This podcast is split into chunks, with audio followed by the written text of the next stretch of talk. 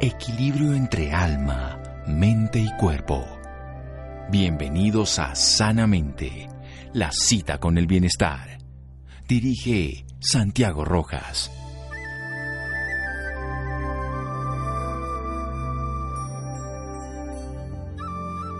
Dime lo que comes y te diré quién eres. Antel Brian Sabarín. Buenas noches, estamos en Sanamente de Caracol Radio.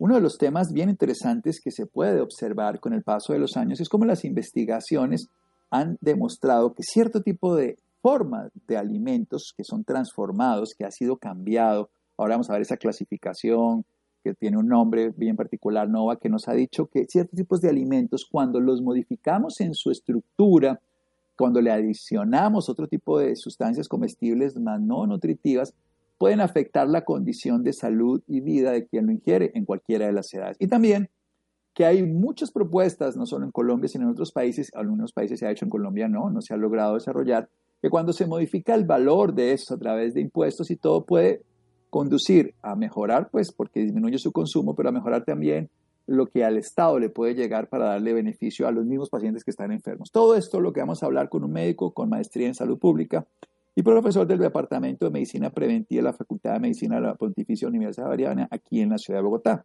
Él ha sido consultor en varias encuestas nacionales en Colombia y Ecuador, ha participado en muchos proyectos internacionales y además ha trabajado con los propios procesos nacionales de la Secretaría de Salud de Bogotá, el Ministerio de Salud, con otras instituciones como el Instituto Colombiano de Bienestar Familiar, Conciencias, OPS, OMS, UNICEF, en fin, de otros países, incluso de de Canadá.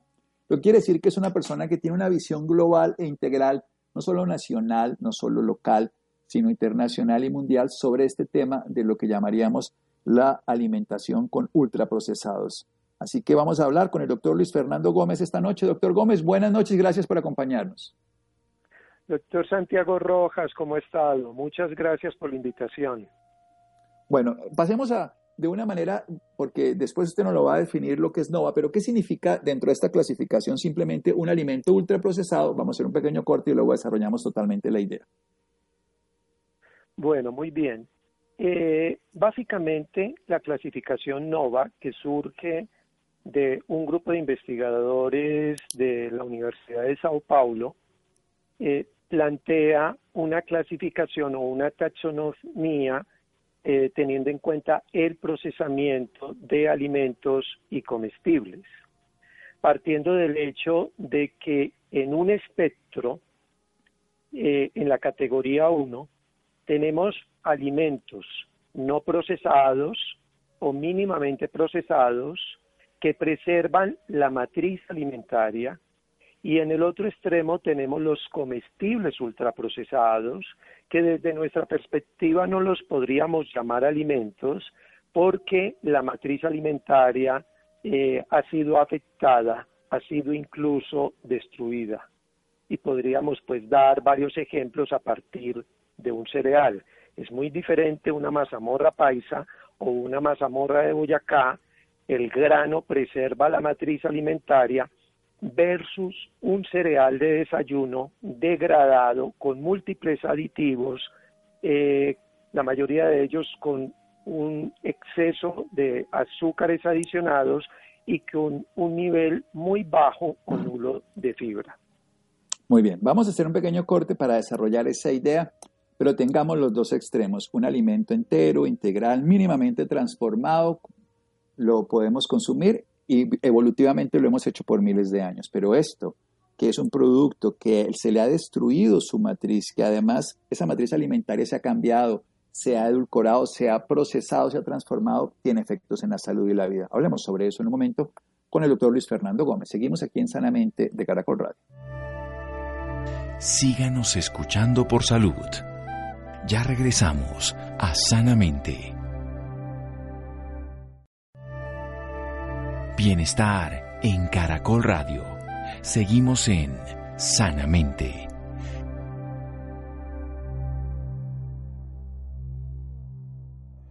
Seguimos en Sanamente de Caracol Radio. Nuestro invitado de hoy, el doctor Luis Fernando Gómez, es médico con maestría en salud pública, profesor del Departamento de Medicina Preventiva de la Facultad de la de Medicina de la Pontificia Universidad Javeriana de la Ciudad de Bogotá, con múltiples especializaciones y trabajos, sobre todo de investigación en el tema que nos compete hoy de nutrición.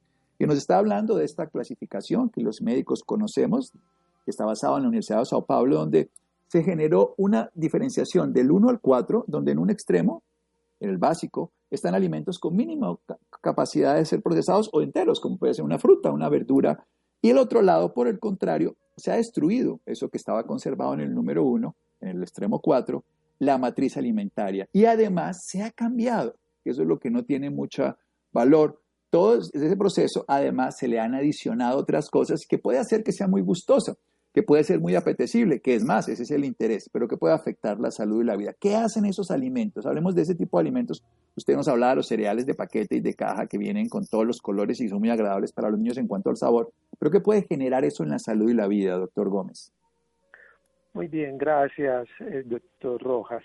Eh, sí, eh, hay un buen número de estudios y ahora la, la evidencia es abrumadora porque no, no solamente es una evidencia que proviene de estudios llevados a cabo en Brasil, sino en diversos países latinoamericanos, Europa Occidental, en Estados Unidos, y lo que ha mostrado es que incluso más allá de un exceso de nutrientes críticos, y nos referimos básicamente a tres muy importantes, exceso de grasa saturada, exceso de azúcares adicionados y exceso de sodio, más allá de ese exceso de nutrientes críticos, los comestibles ultraprocesados eh, generan cambios metabólicos muy importantes eh, en los péptidos intestinales, modificando la capacidad de saciedad eh, que tienen los alimentos naturales.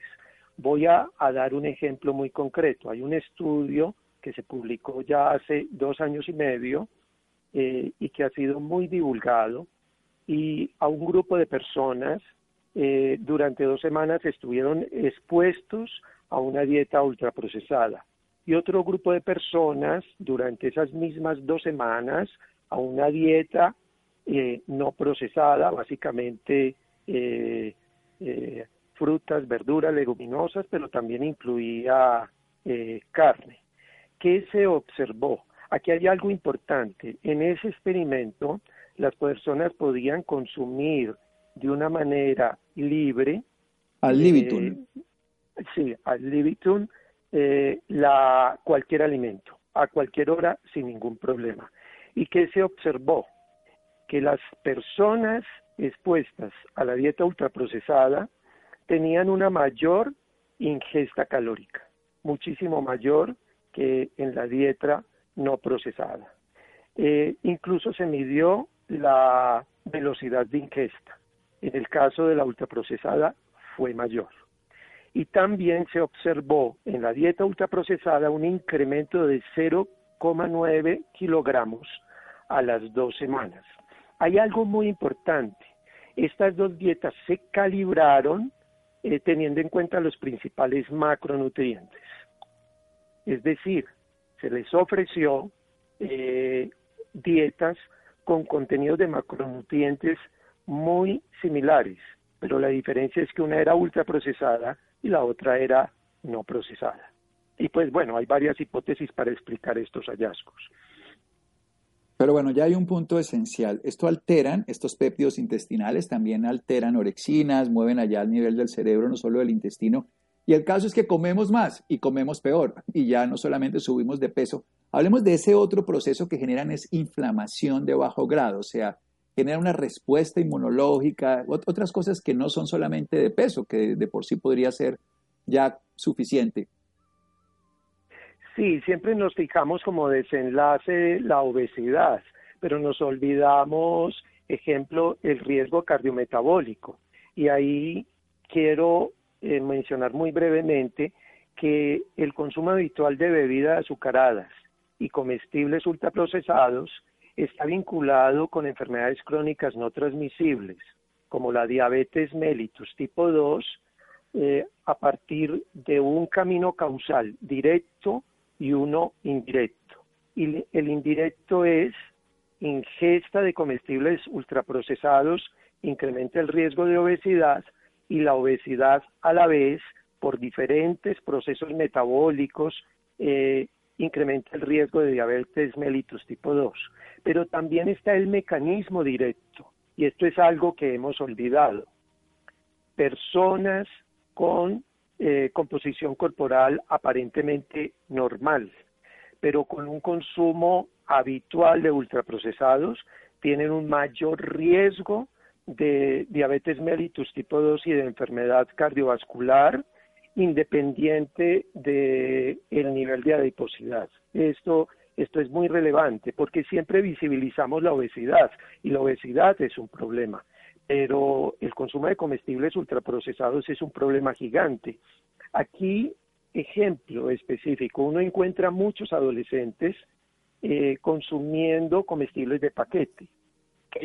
la mayoría de ellos tienen altos niveles de sodio y altos niveles de gran cantidad de aditivos que apenas estamos conociendo sus mecanismos biológicos. Estas personas aparentemente las vemos normales, pero, y esto lo, sabemos desde hace 30 años, las dietas llamadas occidentales, eh, las, eh, las personas expuestas a esas dietas tienen promedios de presión arterial sistólica y diastólica más elevadas que poblaciones que tienen dietas a expensas de alimentos eh, naturales. Y no podemos olvidar que en este caso del sodio, pues está vinculado con hipertensión arterial, que es el principal factor de riesgo vinculado con mortalidad en el mundo. Bien, hablemos de otro tema puntual, los azúcares añadidos. Muy bien. eso, sí, porque eso, usted, usted nos ha hablado del sodio, todo esto es perfectamente claro, hay una relación directa con la diabetes, en este caso, de hipertensión, pues, pero la diabetes por obesidad y de manera específica por estudios observacionales. ¿Qué pasa con esos azúcares para darle sabor? Le quitamos las grasas sanas, naturales, me refiero, los alimentos tienen grasas, tienen de todo, pero los alimentos, ningún alimento es exclusivo de algo. Es una mezcla de nutrientes de manera natural y la naturaleza en su laboratorio creativo lo hace correcto. ¿Qué pasa cuando lo cambiamos precisamente de esa manera y le echamos azúcares añadidos?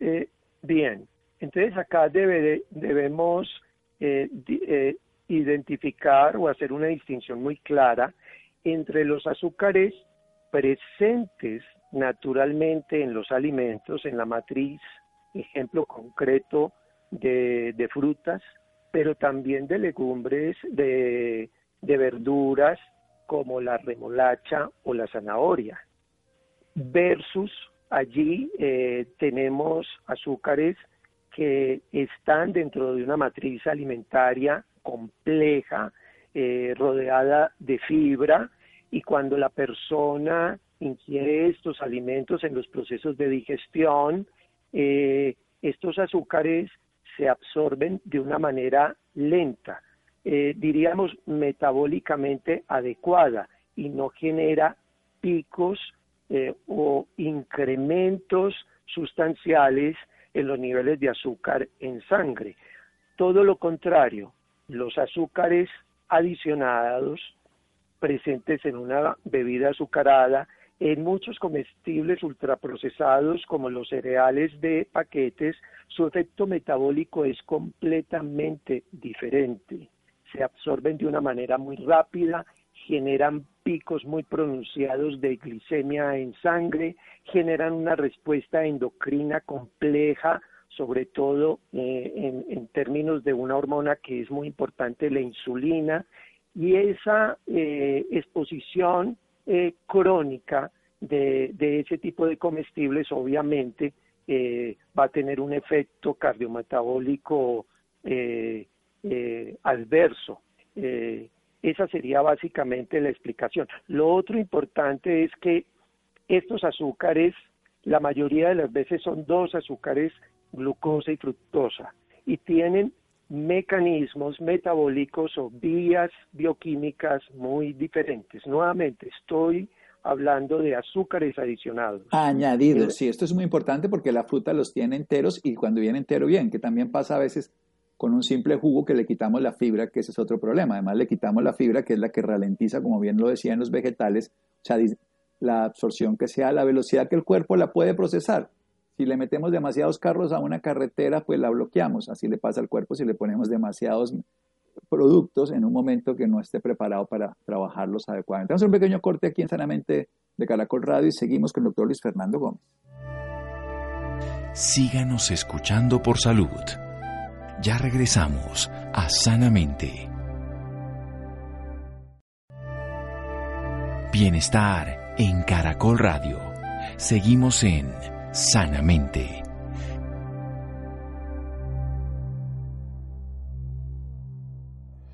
Seguimos en Sanamente de Caracol Radio. Nuestro invitado de hoy es un médico que se ha dedicado al tema de la nutrición, a investigar, a hablar sobre estudios de nutrición. Nos ha hablado de estos alimentos ultraprocesados que han perdido esa matriz, esa característica esencial del alimento que la constituye como tal, como el grano entero, como la fruta entera, como la verdura entera, como puede ser la misma carne.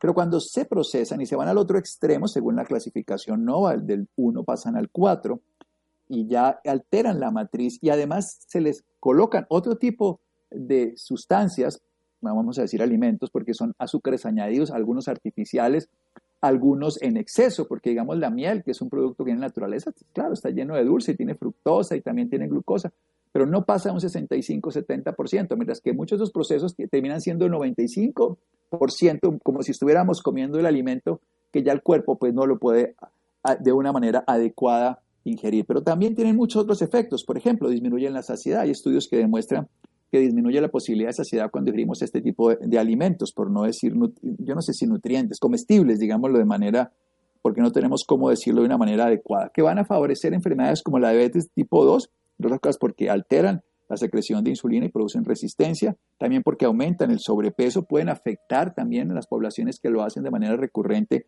su tensión arterial con todo lo que la enfermedad cardiovascular y todos los daños tienen. Y cuando le cambiamos la constitución, pero además le agregamos un azúcar, pues el cuerpo no tiene cómo procesarlo, hace picos de insulina, disminuye la capacidad que nosotros necesitaríamos en ese momento para poder ingerirlo a la velocidad adecuada, de la manera adecuada y por supuesto el efecto en la salud va a ser totalmente contraproducente. Hablemos un poco del otro lado, doctor, porque usted conoce no solamente esta parte médica que nos lo explica muy bien y que además los efectos en la salud están muy bien demostrados, que además podríamos tener más enfermedades crónicas no sexualmente transmisibles, perdón, que significa estas enfermedades que tiene hoy la población, diabetes, hipertensión, cáncer, sino veamos por el otro lado, porque hay países, México, Chile y otros países que han jugado desde el punto de vista de colocarle tasas, impuestos a estos alimentos. ¿Qué, qué tan cierto y qué tan válido es eso para, para disminuir el consumo? Porque la gente dice, pero es que pues evidentemente es lo que yo puedo comer por valor y por todo. ¿Qué pasaría? ¿Qué pasaría en la población, en la salud qué pasaría también en los sistemas de salud para que tuvieran recursos para ayudarle a los enfermos? Bien, eh, eh, a ver, eh, primero que todo existe una larga trayectoria histórica de la aplicación de, impuestos a, productos derivados del tabaco y, bebidas alcohólicas. Se comenzaron a implementar en el caso del tabaco a finales de, la década del 60 y, y esto fue un hito en salud pública porque se transformó en la medida más costo efectiva para eh, disminuir eh, el consumo de tabaco. Y también hay una muy buena evidencia epidemiológica eh, en alcohol. A partir de, esta experiencia y, de, y, de toda una teoría económica detrás de, estos temas, se comenzaron a plantear los impuestos saludables, nosotros lo denominamos en el área de la salud pública con e, e, con, ese nombre, con ese término. Eh, y una de las experiencias más conocidas es la, de México. México, eh, como usted lo mencionó muy bien, tiene una de las prevalencias más altas de sobrepeso y obesidad, pero no solamente de, esas condiciones, sino también de diabetes mellitus tipo 2 en, el mundo, también con un consumo eh, muy alto, uno de los más altos del planeta de bebidas azucaradas y se implementó un impuesto del 10%. En el primer año hubo un descenso significativo del 6% en todos los hogares en el consumo de, bebidas azucaradas. y en el segundo año de 7,5 aproximadamente. Es decir, en el segundo año el efecto fue aún mayor. Ahora, el efecto también fue mucho más pronunciado en familias de bajo estrato socioeconómico, porque obviamente los ingresos per cápita en este caso son menores y el impacto del impuesto es mayor. A eso lo denominamos elasticidad. En el caso de las familias más pobres fue del 9%. Eh, Hay estudios epidemiológicos, además con modelamiento matemático, que indica que, para ejemplo, para el año 2030, eh, debido a este impuesto, habría una disminución en los casos nuevos, en epidemiología lo llamamos casos incidentes, casos nuevos de diabetes mellitus tipo 2 entre 86 mil y 134 mil casos. O sea, habría una, eh, México podría prevenir ese número de casos de diabetes mellitus tipo 2 y se proyecta una reducción significativa de la obesidad de aproximadamente 2.5 puntos porcentuales, que uno los ve, que uno aparentemente uno ve bajo ese, ese valor, pero tiene un enorme impacto en, en la salud poblacional. No, yo creo que es muy grande en todo sentido, porque ahí se vuelve a decir esa frase popular de que lo barato sale caro.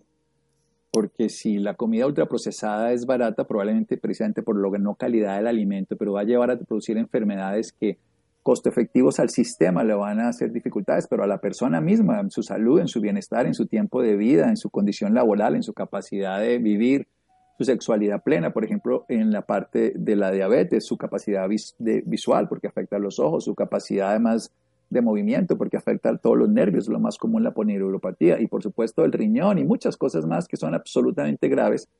No las vamos a desconocer bajo ninguna circunstancia, sino todo lo contrario, las tenemos que tener en cuenta. ¿Cuál sería esa, esa posibilidad? Vayamos a nuestro país, vengámonos aquí a Colombia, mejor dicho.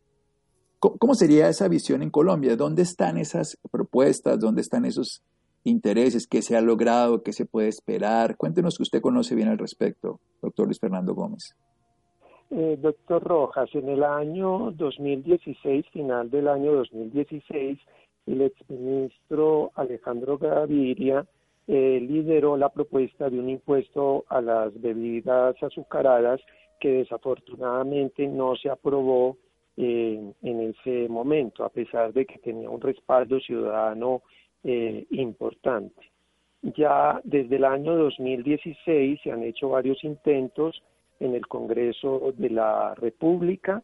En este momento cursa un proyecto de ley al respecto eh, se está proponiendo, la propuesta es un impuesto de al menos el 24%, la Organización Mundial de la Salud recomienda 20%, pero la, a partir de un estudio que publicó, que lideró el profesor Andrés Vecino hace unos cuatro años ya, eh, a partir de esa evidencia, se está proponiendo un impuesto de, del 24%. Eh, se ha ganado respaldo político. Eh, este es un tema que involucra a toda la sociedad, no es un tema partidista, es un tema que debe convocar a todos los sectores eh, sociales, económicos y políticos. Y se ha ganado poco a poco respaldo en ese sentido. En el actual contexto de la pandemia, ahora más que nunca es perentorio un impuesto a las bebidas eh, azucaradas.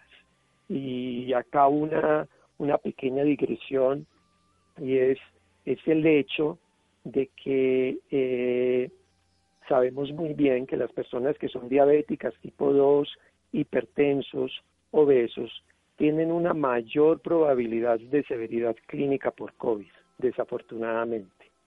Y además de eso, se ha observado que hay una diferencia muy eh, completamente, eh, hay una gran diferencia entre un diabético o un hipertenso controlado que un hipertenso no controlado. Un hipertenso o diabético controlado que está rodeado de un entorno alimentario adecuado en un país en donde se implementa un impuesto a las bebidas azucaradas, pues va a tener una menor probabilidad de que su diabetes, su hipertensión se descontrole. Y hay ya evidencia epidemiológica que muestra que estas personas, a pesar de tener condiciones crónicas, tienen, eh, eh, tienen menos riesgo de morir con respecto a la contraparte que tienen estas enfermedades crónicas no controladas. Esto es importante. Lo otro que, me parece fundamental y está relacionado con, con, eh, con el último comentario que usted hizo acerca de la enorme carga de enfermedad específicamente por, por diabetes mellitus tipo 2, es que en América Latina eh, la, eh, este tipo de enfermedades se expresa con mayor fuerza que en países de ingresos altos. Y esto es muy importante explicárselo a la ciudadanía. En países escandinavos, en países como en Japón, la tasa de mortalidad por diabetes mellitus en edades entre 40 y 50 años es mucho menor que en países latinoamericanos. Eh, aquí el inicio es más temprano y por lo tanto genera una afectación muy importante en la población económicamente activa. Sí, entonces ya no solamente es la mortalidad, sino las secuelas de la enfermedad que afectan también la capacidad laboral cognitiva.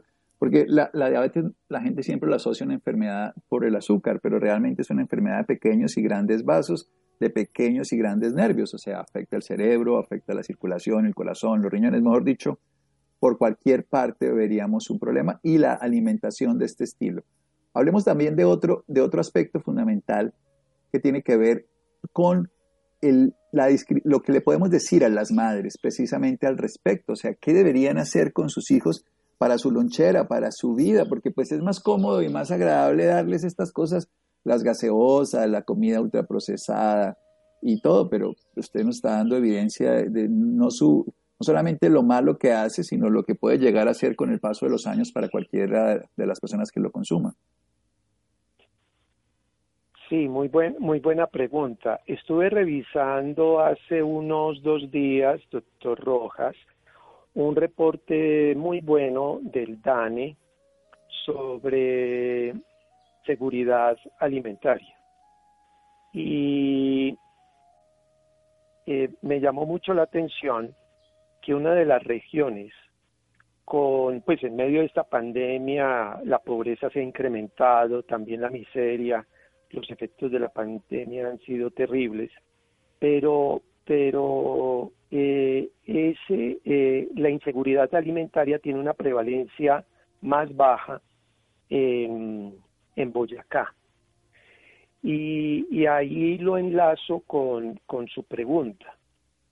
Eh, Boyacá, la producción agrícola es muy rica a expensas y, el consumo de alimentos no procesados es, tiene un predominio muy fuerte cuando uno eh, visita los restaurantes de, Boyacá. De pronto el consumo de frutas es baja, hay cositas que se podrían mejorar, sobre todo en términos de variedad de la dieta. Pero acá el mensaje es bastante claro. Todavía tenemos, afortunadamente, frutas, verduras, leguminosas que son muchísimo más económicas que una comida rápida en, una, en, un, restaurante de comida rápida o un cereal de caja eh, ultraprocesado que afortunadamente en Colombia todavía es muchísimo más caro que la cebada perlada, que la elaboración de, de mazamorra o de otras preparaciones culinarias eh, alrededor del maíz. Entonces, debemos aprovechar esas circunstancias y le estamos ayudando además a, nuestros campesinos y, a toda una economía agraria local. Bien, lo que nos está diciendo es que comamos comida, alimentos reales de la tierra, y, Rojas, dijo desde el principio, es muy interesante cuando uno comienza a revisar estos estudios de paleontología nutricional. El Homo sapiens sapiens siempre ha sido omnívoro. Y bueno, bayas del bosque, leguminosas, que es de los alimentos más eh, antiguos allá en la Mesopotamia, norte de África, eh, es algo que está en nuestros genes, eh, nuestros ancestros, y también en nuestros ancestros precolombinos, la comida real variada. Sí, la comida real variada, que sea vegetariano, sea carnívoro, sea omnívoro, como usted lo quiera ver, flexitariano, todas esas opciones, pero lo importante es que consuman productos que tengan alimentos enteros, integrales, reales, y no esos subproductos de esa transformación y sobre todo, a mí lo que siempre me ha preocupado es todo lo que le añaden. Hay una cosa que decían algunos investigadores de una manera muy simple. Un pan, de hecho de masa madre, se demora tres días y el cuerpo, como la comida, si ustedes la dejan en cualquier lugar, se naturaliza porque el cuerpo precisamente eso es lo que hace, la destruye. Pero un alimento que puede durar durante seis, ocho, diez meses en una góndola, porque tiene una cantidad de sustancias, eso va a llegar a mi cuerpo. Entonces no se va a descomponer. Algo tiene que pasar dentro de mí con eso que está allí. No solo que el alimento haya estado vivo, sino qué le hizo la humanidad para mantenerlo. El tiempo que no es adecuado, porque todo tiene un tiempo. La renovación en la vida es clave fundamental de la biología, de la, de la mejoría en todo el sentido de la palabra. Bien, vamos a hacer un pequeño corte, ya terminamos, ¿ah, no? Estamos terminando, doctor Luis Fernando. Un dato, fundamental. ¿Dónde más podemos tener información al respecto? ¿Dónde podemos nosotros saber más, aprender más? Y no solamente mamás, ya lo saben, es más barato y más saludable, sino también sistema de salud, personas. Pensemos que ayudamos a nuestros campesinos y a nuestro cuerpo cuando comemos comida real, la que usted quiera, su grupo social, religioso, étnico, lo que usted quiera, pero comer comida real. Y por favor, entonces, cuéntenos eso, ¿dónde más podemos tener información? Bueno, muy bien. Eh, eh, eh, varias organizaciones sociales colombianas tienen información muy valiosa acerca de acerca de este tema de, alimentación y, y, también, pues bueno, yo permanentemente divulgo estos temas en, en Twitter. acá se destacan organizaciones como Red Papás, como de justicia, como FIAN, eh, que divulgan mucha información sobre estos tópicos. Cuéntenos su Twitter, ¿sí? Red Papá, de Justicia, bueno, pero, pero cuéntenos su, su red social. Twitter. Ah, el Twitter es arroba Luis Fernando GM6. N6, ¿no? Sí, Luis Fernando sí, bueno, yo lo sigo. GM6. Y GM6, yo lo sigo y además siempre él publica estudios científicos que nos sirven a los médicos para documentar esta información. Pero al cotidiano lo que le sirve es que la comida real es más saludable, que los sistemas de salud se beneficiarían, le serviríamos a las personas a tener menos diabetes, enfermedades degenerativas, más salud y en época de pandemia aún mejor. Muchas gracias, doctor Gómez. Doctor Santiago Rojas, muchísimas gracias a usted y a, su audiencia. Un abrazo. Un abrazo, seguimos en Sanamente de Caracol Radio. Síganos escuchando por salud. Ya regresamos a Sanamente. Bienestar en Caracol Radio. Seguimos en Sanamente.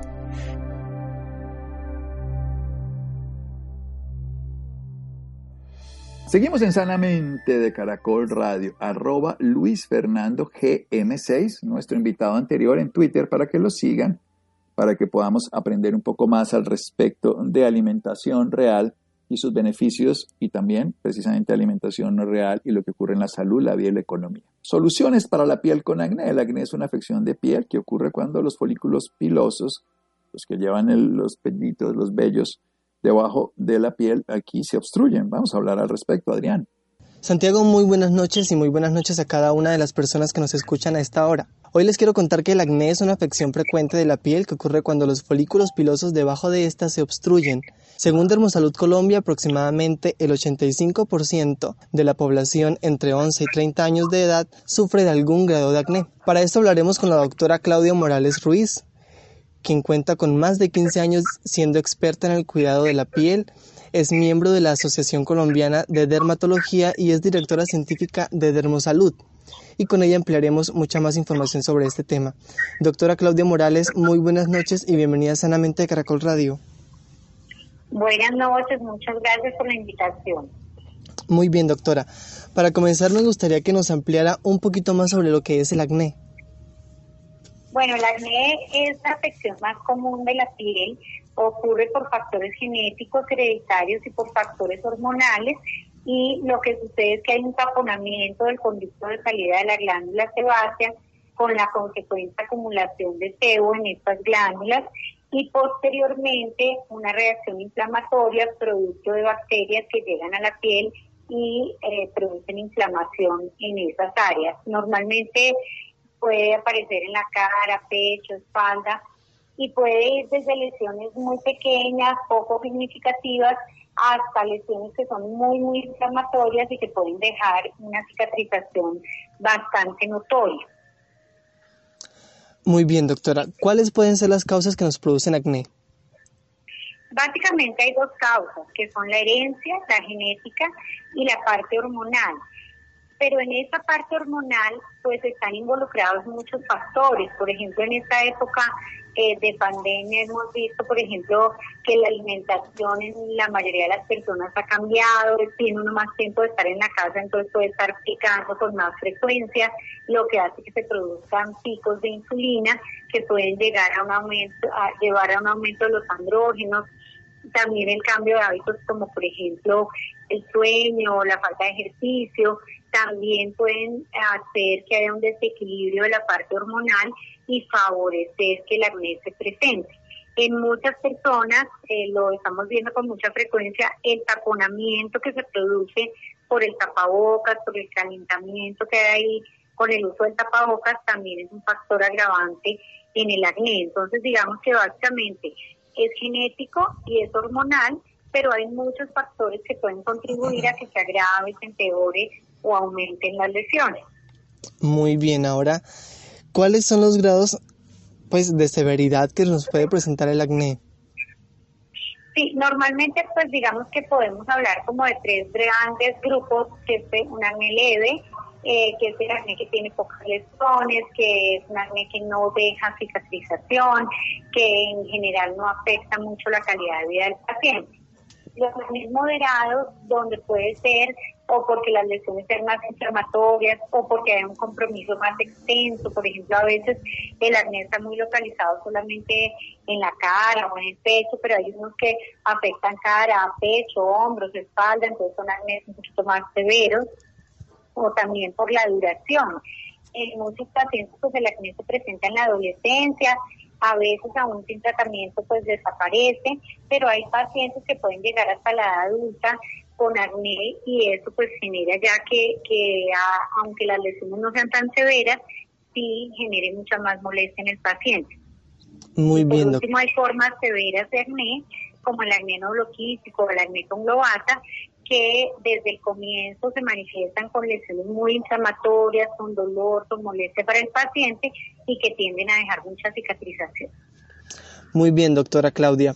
Ahora, ¿cómo podemos evitar el acné? Discúlpame, ¿cómo podemos qué? ¿Cómo podemos evitar el acné? Bueno, evitarlo, desafortunadamente es posible que no, no sea posible en todos los pacientes. Lo que podemos hacer es evidenciar rápidamente si uno ve que teníamos poquitas lesiones y se van incrementando, se va volviendo un acné muy inflamatorio, o desde el comienzo cursa con lesiones que son dolorosas, molestas, o que cada granito que se le desaparece a uno le deja una cicatriz, pues lo más importante es consultar rápidamente al dermatólogo para empezar un tratamiento apropiado y también para evaluar al paciente. Muchas veces tenemos que tomar exámenes de laboratorio y las mujeres mirar la parte ginecológica porque también puede estar relacionada con la presencia del acné. Entonces, digamos que la recomendación es el tratamiento precoz. El acné es una enfermedad crónica. ¿Eso qué quiere decir? Que muchas veces, aunque el paciente mejore, debe continuar el tratamiento por un periodo de tiempo largo para evitar las recaídas, porque si no, pues mejora, pero suspende todo el tratamiento, puede volver a recaer. Hay pacientes que deben durar muchos años en tratamiento o a veces pues duran un largo tiempo bien, pero puede haber recaídas. Entonces hay que considerarlo como una enfermedad larga, crónica. Perfecto, doctora. ¿Hay alguna edad específica en la que podemos comenzar a sufrir de acné? Eh, hay acné neonatal, es decir, cuando el bebé nace por paso de hormonas maternas. Hay acné de la infancia, hay acné de la adolescencia, hay acné de la edad adulta. Entonces, digamos que uno puede sufrir de acné en cualquier momento de la vida. Sin embargo, la gran mayoría de personas, el acné comienza con la pubertad, la adolescencia, y pues puede persistir, como decíamos, durante muchos años si no se hace un tratamiento adecuado.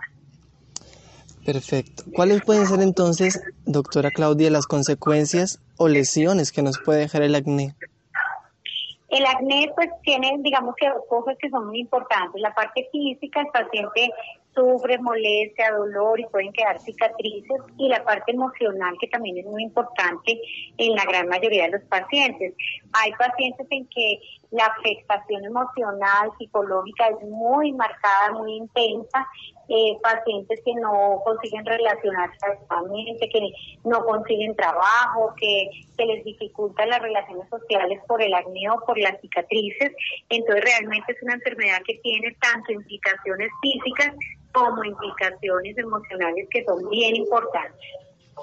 Bien, ahora que toca usted el tema de las implicaciones emocionales, que es algo bastante interesante, doctora, este, este tema emocional este tema del estrés puede ser o dejarse afectar emocionalmente por, por a causa del acné, ¿puede empeorar la situación o no tiene nada que ver? Sí, también, porque todo lo emocional puede afectar la parte hormonal. Entonces, esa afectación emocional también lo agrava. Lo que pasa es que es un factor agravante, no un factor causal, digamos. Entonces, eh, son a veces condiciones menores, pero que nunca hay que descuidar en el paciente porque realmente hay pacientes en que la parte emocional es muy, muy importante con respecto al acné. Bien, ahora me gustaría que nos comentara cómo curar el acné o cómo tratarlo, mejor dicho. Eso es muy variable, depende de cada paciente, depende de la edad, depende de la severidad, depende de la cantidad de lesiones, depende de los tratamientos previos que haya realizado, depende si es hombre o mujer. Entonces, realmente lo primero es una evaluación dermatológica concienzuda. Eh, yo siempre le digo a los pacientes que tienen que apegarse a su dermatólogo porque a veces el, como el tratamiento puede ser largo puede que no vean resultados inmediatos, entonces muchas veces el paciente brinca de un médico al otro, intenta muchas cosas y pierde tiempo, un tiempo valioso para el tratamiento. Entonces tienen que confiar en un dermatólogo y seguir las indicaciones de su médico. El tratamiento médico es la parte más importante. Los medicamentos que pueden ser tomados o pueden ser tópicos, es decir, aplicados, pero adicionalmente pues tenemos muchos procedimientos que nos pueden ayudar. Eh, tenemos pues desde las limpiezas, el Terakir, que es un equipo que nos hace el drenaje y la succión de las lesiones inflamatorias junto con la luz pulsada que hace una acción antiinflamatoria, los peelings y en el caso ya de las cicatrices, los láseres, la radiofrecuencia, el pixel, que son alternativas muy buenas de tratamiento eh, para pacientes que ya pues han tenido cicatrización en el acné. No es fácil en la mayoría de los pacientes, no es un tratamiento que uno haga en ocho días y ya. El tratamiento debe continuar, debe mantenerse y el paciente debe ser constante. Adicionalmente, muy probablemente tenga que hacer cambios en su estilo de vida, en su nutrición, en el ejercicio físico muchas personas jóvenes, por ejemplo, hoy en día consumen una gran cantidad de cosas, suplementos, proteínas eh, de gimnasio que les agravan mucho el acné, deben suspenderlo. Entonces, digamos que a veces hay que hacer cambios en el estilo de vida y que todo eh, depende de la historia clínica de cada paciente. Lo que me sirve a mí probablemente no sea lo mismo que le sirve al otro, aunque parezca que tengamos exactamente lo mismo. Exacto, muy bien, doctora Claudia. Ahora una última pregunta. Es importante, eh, está claro, limpiar y mantener bien cuidada nuestra piel, pero ¿qué pasa, doctora, si nos excedemos en el cuidado de la piel? Bueno, es, ese, esa pregunta es muy importante porque la gente ahorita tiene mucho tiempo de ver redes sociales y entonces sale que tiene uno que usar cuatro, cinco, siete productos por la mañana, otros ocho productos en la noche y el exceso de cosas puede taponar el poro, puede agravar el acné, puede irritar la piel. Entonces, en general, pues el lavado, la limpieza eh, de la piel una o dos veces al día y en pacientes con pieles grasas o con acné, entre menos productos se utilicen, mucho mejor. Muy bien, doctora Claudia Morales, muchísimas gracias por acompañarnos y aportarnos esta importante información en esta oportunidad. A ti muchas gracias y muy buenas noches. Al doctor Santiago, doctora Claudia y a todos los que nos escuchan, que pasen todos un feliz descanso. Muchas gracias, Adrián. Quédense con una voz en el camino con Ley Martin. Muchas gracias a Freddy, Ricardo Bedoya, Jessy Rodríguez, Laura. Seguimos en la programación de Caracol.